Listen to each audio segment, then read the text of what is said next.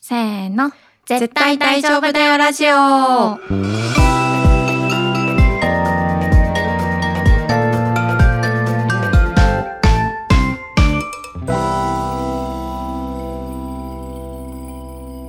もえです。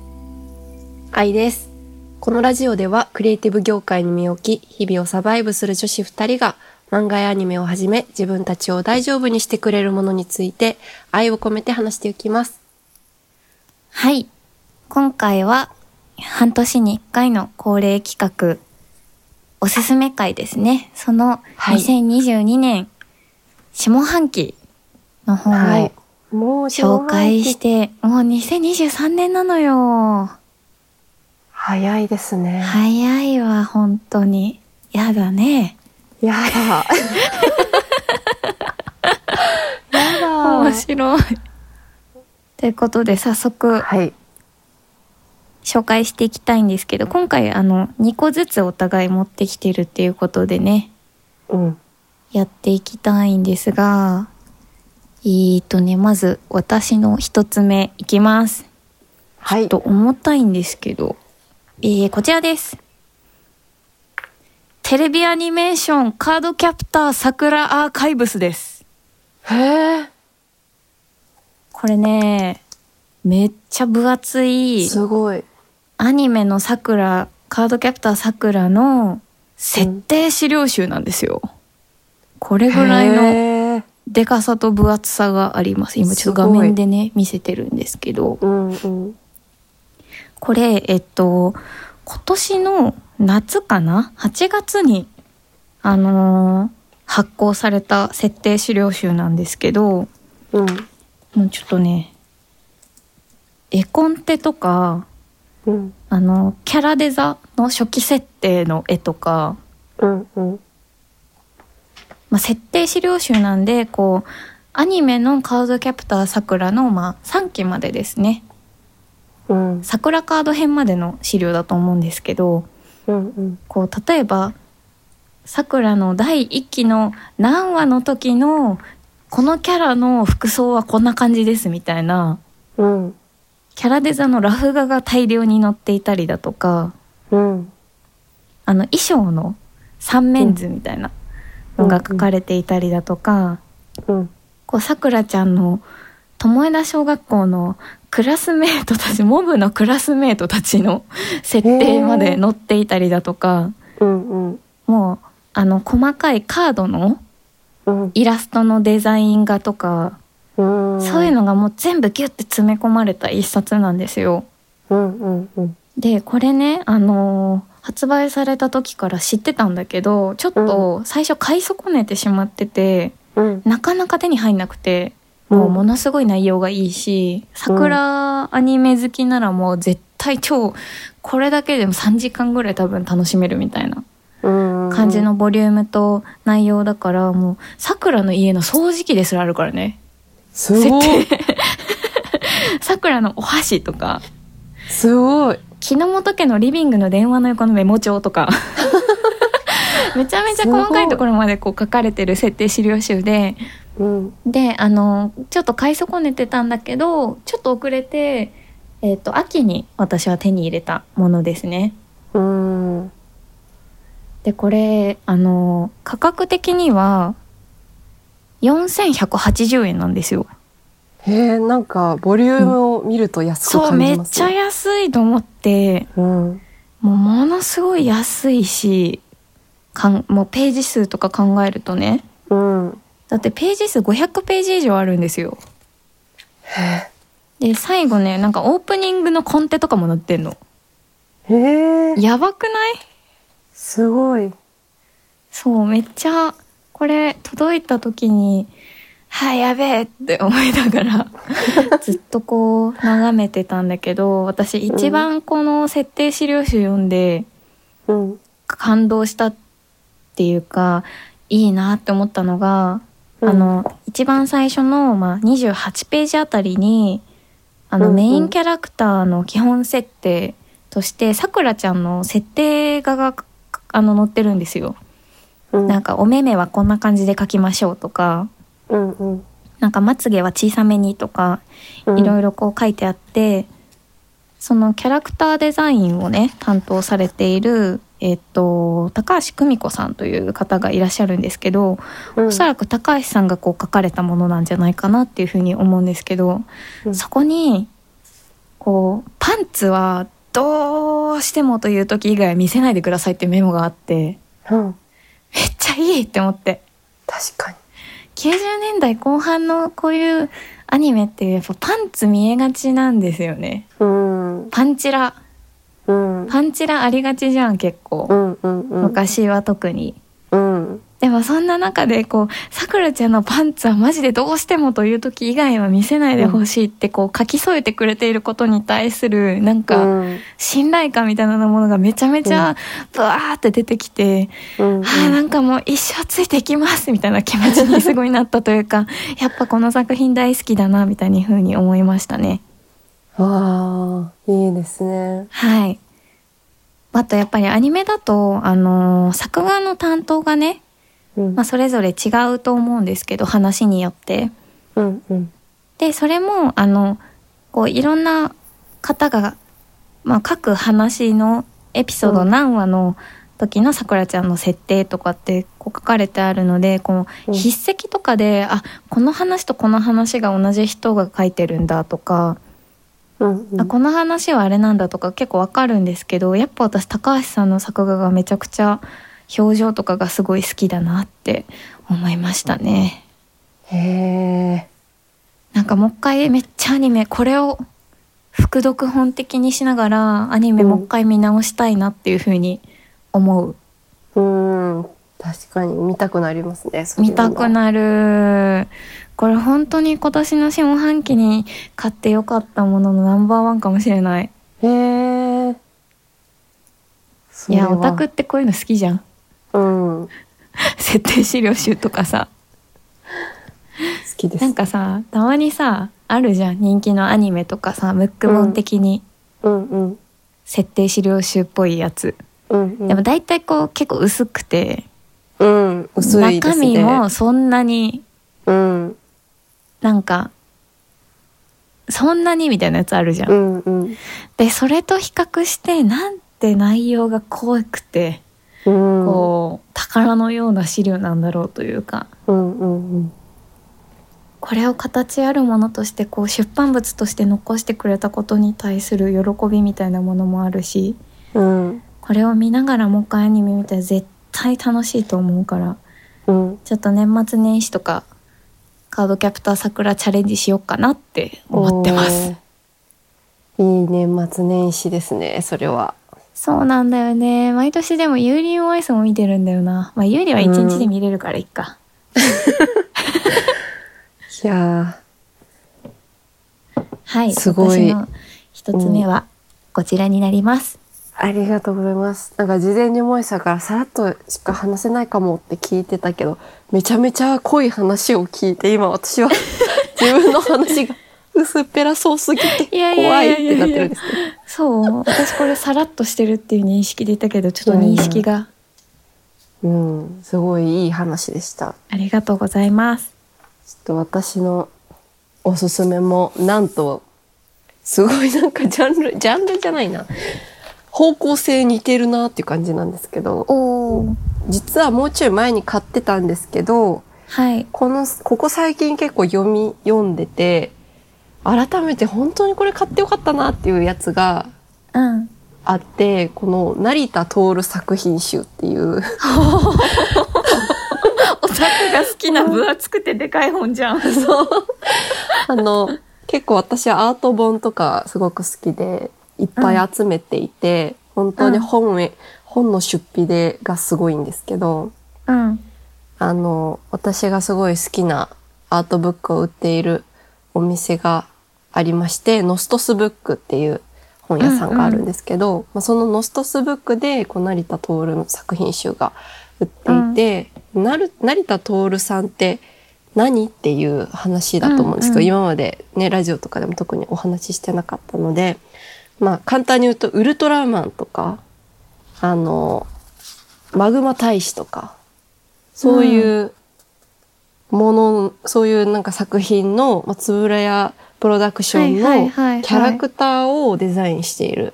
キャラクターだったりとか、まあ、そこで使われているような飛行船だったりとか、そういうものをデザインされている方なんですね。はい。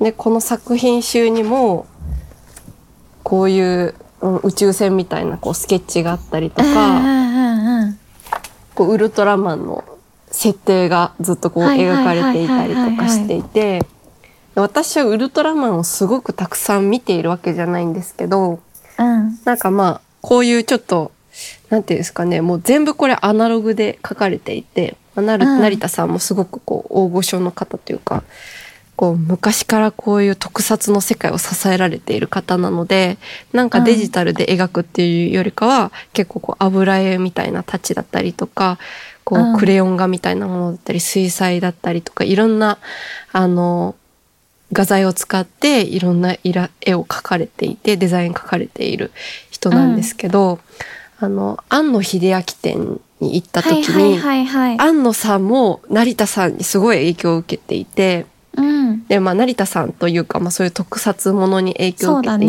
てそうだねうんで私も行庵きま野したさんの展示のその中にも成田さんのこう原画みたいなものだったりとか、こうフィギュアだったりとか成田さんがデザインしたものとかのフィギュアだったりとかがすごいたくさん置かれてて、なんか、あ、私、成田さんの作品集持ってるわ、みたいな。これ、なんか本いっぱい持ってる人あるあるだと思い込みたいんですけど、うん。なんかも、もちろん目は通すけど、しっかり読み込むのにすごい時間かあか わかりるわまかせん。る。めっちゃわか る。なあのんか、次々にそう。そうなんだよ。なんか途中まで読むみたいあ、そうそうそうなそやうつ。とか。次々に魅力的な新しい本と出会って買ってしまうから、うん。あの、こう、読み込むのにすごい時間かかったりとか、なんか、置いておる、置いてあることで満足しちゃったりとかするところが、がどうしてもあるんですけど、まあそれを安野さんの展示で見て、あうんあ私はあんな宝を持っていたのにちゃんと読めてなかったわっていうのを思って1年後ぐらいにちゃんとこう読み出したっていうのがこの下半期であって、もう改めて本当にこの人の描いている絵だったり線だったり色使いがかっこよすぎて、あなんかこう、私はこういうのを見ながら自分で物を作る時の、こう、色の組み合わせの参考にしたりとか、あ。うん。なんかこう、線の描き方の参考にしたりとか、そのデザイン業務をするときに、うん。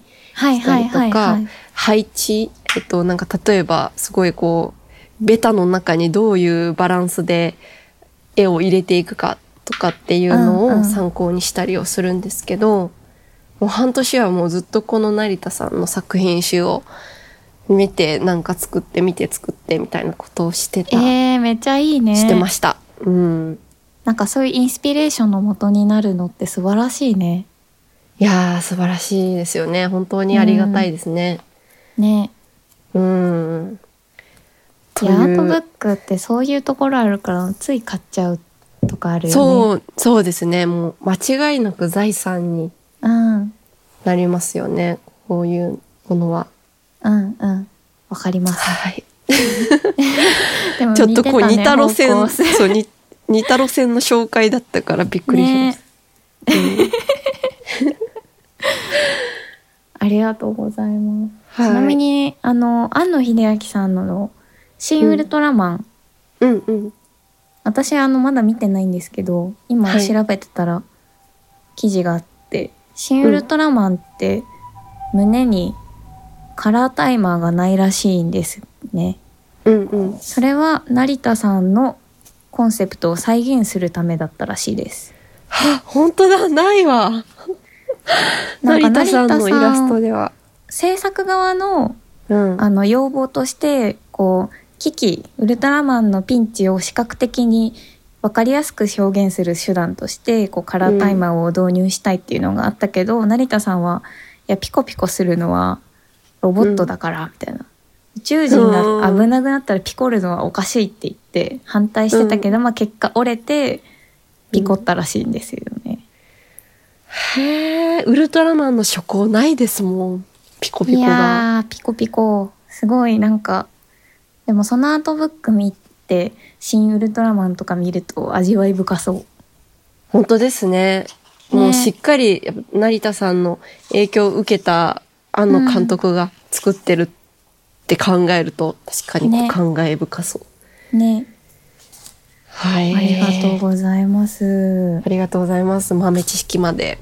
はい、ハフポストの記事を見ました。ああ。私も読もはい。じゃあ続次い萌えてさん私の二つ目はい漫画なんですが、こちらです。えーっと竜はあ虎は竜をまだ食べないっていう漫画ですね。う。へえ。ちょっと愛ちゃん今私諸事情で画面から遠のいてるんですけどちょっと一瞬近づきますね。はい。これですこれ。うんうん。これね、へー表紙もめっちゃこうテカってんのわかるうんうん。テカってますね。このオレンジの枠のところはマットな質感なんだけどああ。中のこのイラスト人物のイラストのところはなんて言うんだろうなんかラミネートっぽい感じになっててうんうん。ちょっと質感が違うんですよ。へえ。でこういうところもすごい好きなんだけどうんうんこれ。ね今2巻まで出てるんだけどうん。これ私のなんていうの性癖うん。性癖にぶっ刺さった漫画です。へこのえ。下半期の中で一番。それは気になりますね。どういうところがぶっ刺さったんですか。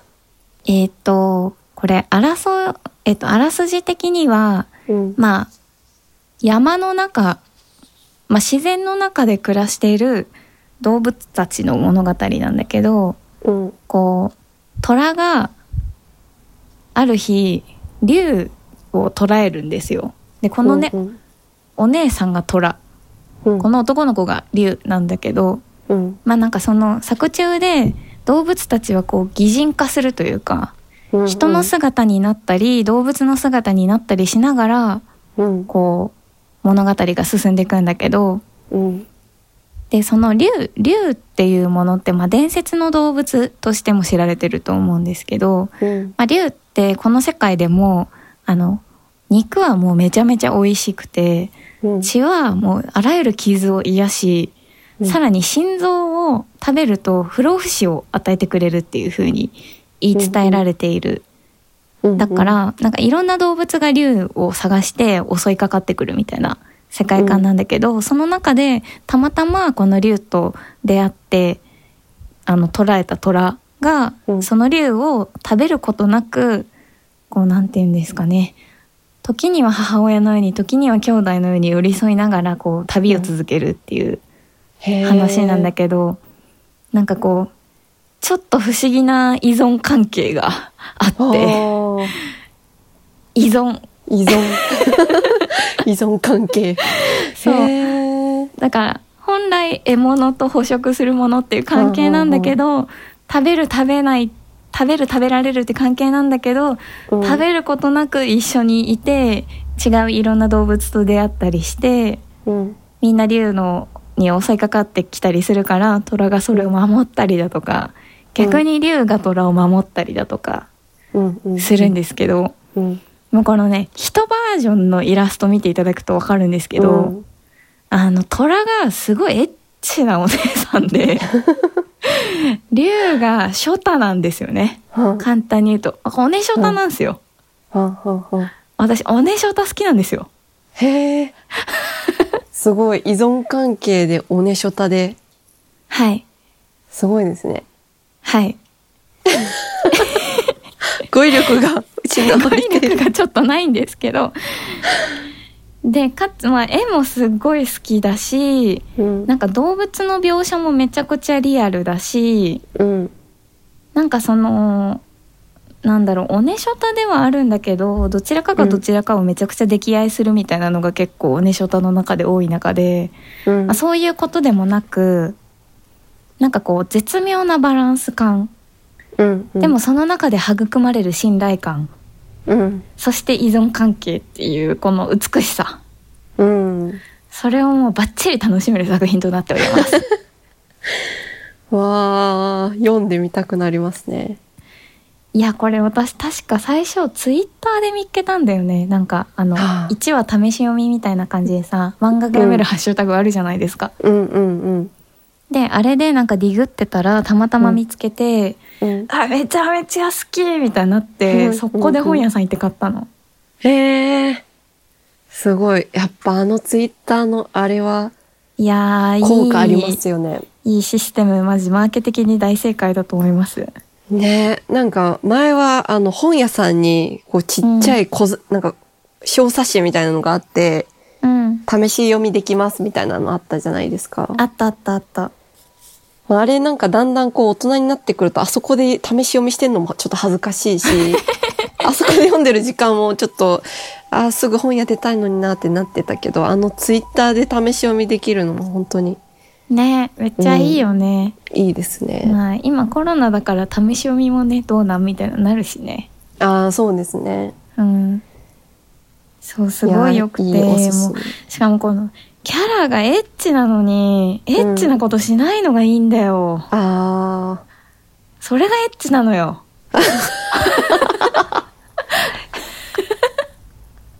え、わかエッチる判定詞が。うん、わわかりますわかります。なんかエッチなこと起こりそうな表紙ですそもう。んエね。ッチなこと起こりそうな表紙なんだけど、エッチなことが全然起きないの。で、それがエッチなの。まあ、エッチなことっていうかなんか、こう、ちょっとネタバレだけど、まあ、虎がちょっとダウンしちゃって、うん。で、それに対してなんか口移しでなんかやるとか、そういうの。のはあるんだけどそれもなんていうかその性的な視点じゃない口移しっていうか別の目的のものだからまあキスシーンと捉えれば捉えられるのかもしれないがうんそうじゃないからそれがいいんだよ熱がこもってますね。語り口そに。うなのそうなうんのなるほど。これめちゃめちゃ貸すね今度あありがとうござ います。やった。はい私これただ性癖に刺さったっていうだけですいや、いい。熱いおすすめをありがとうございました。はいはいい、や、次私が最後の一冊、最後の一冊、はい次に紹介するのは、私もツイッターでお読んで、あの、買った、すぐ買った。シンクロ率高めだね今回ね、本当に。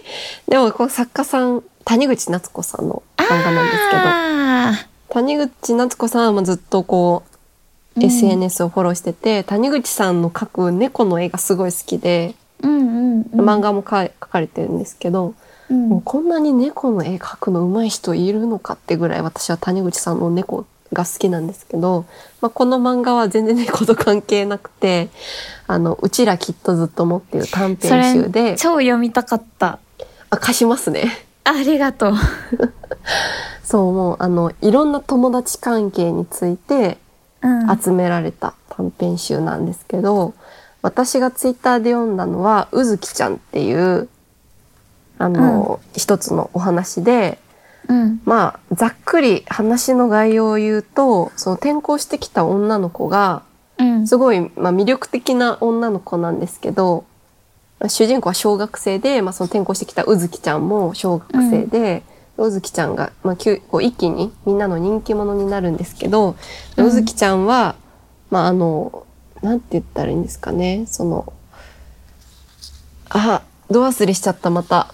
虚言癖虚言癖っていうと、ちょっと違う、この年代違う、小学生っていう年代では違うのかもしれないけど、うん結構あの芸能人のあの人の親戚だよとか、はいはいなんかそういうことを言っちゃう女の子で、まあ、そんなうずきちゃんと主人公のこう友情の話が、うんツイッターでは見読めるんですけど、うんなんか谷口さんの作品って、まあ、谷口さんの作品ってってこう来ると良くないんですけど、あの、このうちらきっとずっともを読んでいると、うんなんか分かりやすい気象転結でなんか幸せあハッピーエンドかバッドエンドかみたいなことっていうよりかは、うん本当にこう日常日常ってこう何にもなんかそういう分かりやすい結末ってないじゃないですか、うんうんこう日々が続いていくみたいなことだと思うんですけど、うんもちろん物語としてのもう結末みたいなものはもちろん描かれてはいるけど、なんかうん出来事的にはこう、なんだろう、もっとこう日々が続いていくワンシーンを切り取られたみたいな書き方をされていたりとか、まあ、ちょっと毒気があったりとか、でもなんかイラストはすごいこう、キュルンとした可愛い感じのイラストで、うんそういったものが描かれているところが私はすごい、このバランスがすごい好きでうん読んでいて、で、またこの友達っていうテーマが、うん今すごい気にな、気になっているというか、私も考えたいテーマ、友達とは、友達ってなんだっていうのは、うん大人になってからすごい考えるので、谷口さんのいろんな友達の作品を見て、さらにこういろいろ、まあ、考えが深まったり、深まらなかったり、でうんなんか谷口さんもそういう、なんかこう友達ってなんだろうっていうところからこの短編集を作られたっていうことが最後書かれていて、はあ、うんなんか同じようなところに、こう、視点を、あの、焦点を当てているんだなっていう、ちょっとこう、共通点の嬉しさみたいなのもあったりしはいはいはいはてい、ちょっと選ばせていただきました。私あれツイッターで読んだあの同じ男の子が好きなさうん。なんか陽キャの女の子と陰キャの女の子が出てくるやつああ。琴葉とエマあそう多分あそうそううんうんうん。なん、かお互いがお互いをこうちょっと羨んでるうんうんうんうん。感じで、でも途中でこう仲良くなる仲良くなるっていうか、すごい良かったね。いや谷口さんの漫画いいですよねいいですね。なんかもう本当に飽きない。ずっと読んでたいって思いますね。谷口さんの漫画。うん私今他夜にすもき焼きだよとかすごいあ大好きですねあ。ね。そう、いい作品がいっぱいありますね。谷口さんの。うん友達関係うん。いやーいいですねはい。なんかシンクロ率高めで面白かった さすが恋愛率90%の相 性。 90%だからそうあの前回の占い会を聞いていただけたらわかるんですけど、私と萌さんは恋愛関係で言うと90%の相性という。はいまあ友達関係はそこそこなんですけどパーセンテージとか出てなかったですもんね、はい友達い関てもいなくてもいいみたい な悲しい係悲しい。そんな変わる恋愛とそ友んなこ達で。とないよ否定して生きていこうな、うん。そうしましょあー面白かったですねう。うん。え、ちょっと番外いい編、歌詞番外番編で外一編個だけ言ってもいいですかうんどうぞどうぞあの、あなたが私にくれたものっていう漫画も最近買って、あーえ知らないや良かったんですけど、これは、なんかいろん、全部こう、全部なんかこの登場人物二人の最後のセックスが描かれているんですけど、うんうんでもなんかこんなにエロくないセックスの漫画ってあるんだっていうぐらい、へー感情にフォーカスを当てていて、えー、気になるすごいなんかこう、あの、いいなって思いましたね。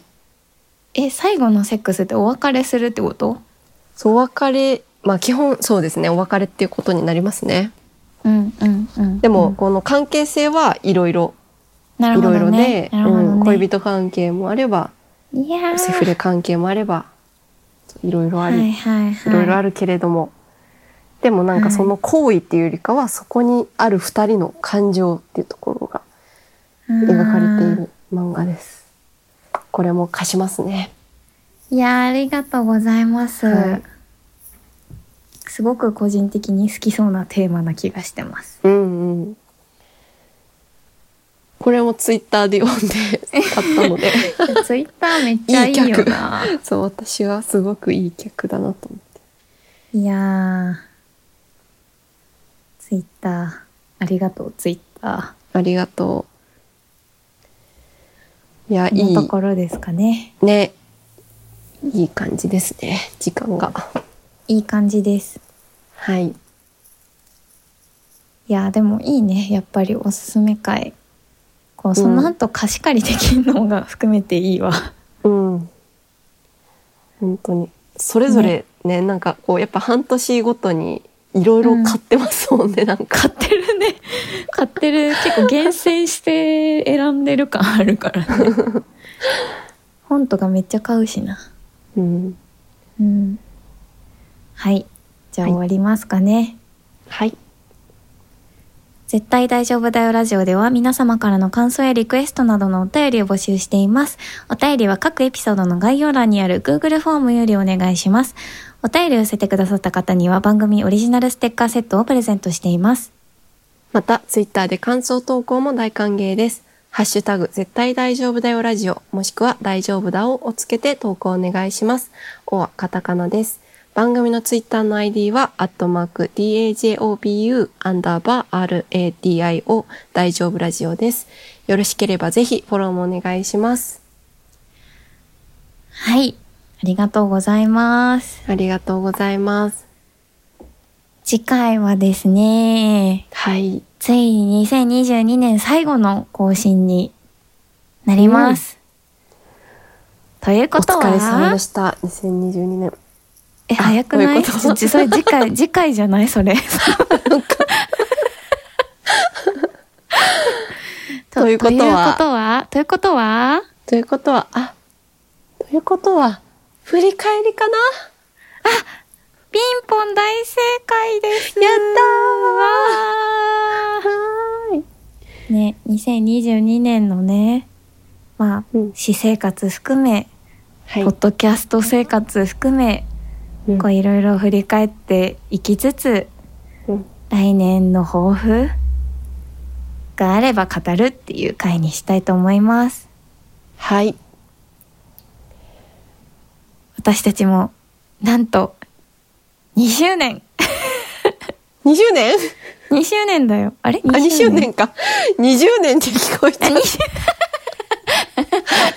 急にタイムリープしたのかと思いまし ?2 周た。年。 2周年。そうですね。 2 2周周年年ね。なのでね、2年間の思い出振り返ろイう。ェーイイエーイということで次回もよろしければ聞いてください聞いてください。せーの、バイバイ。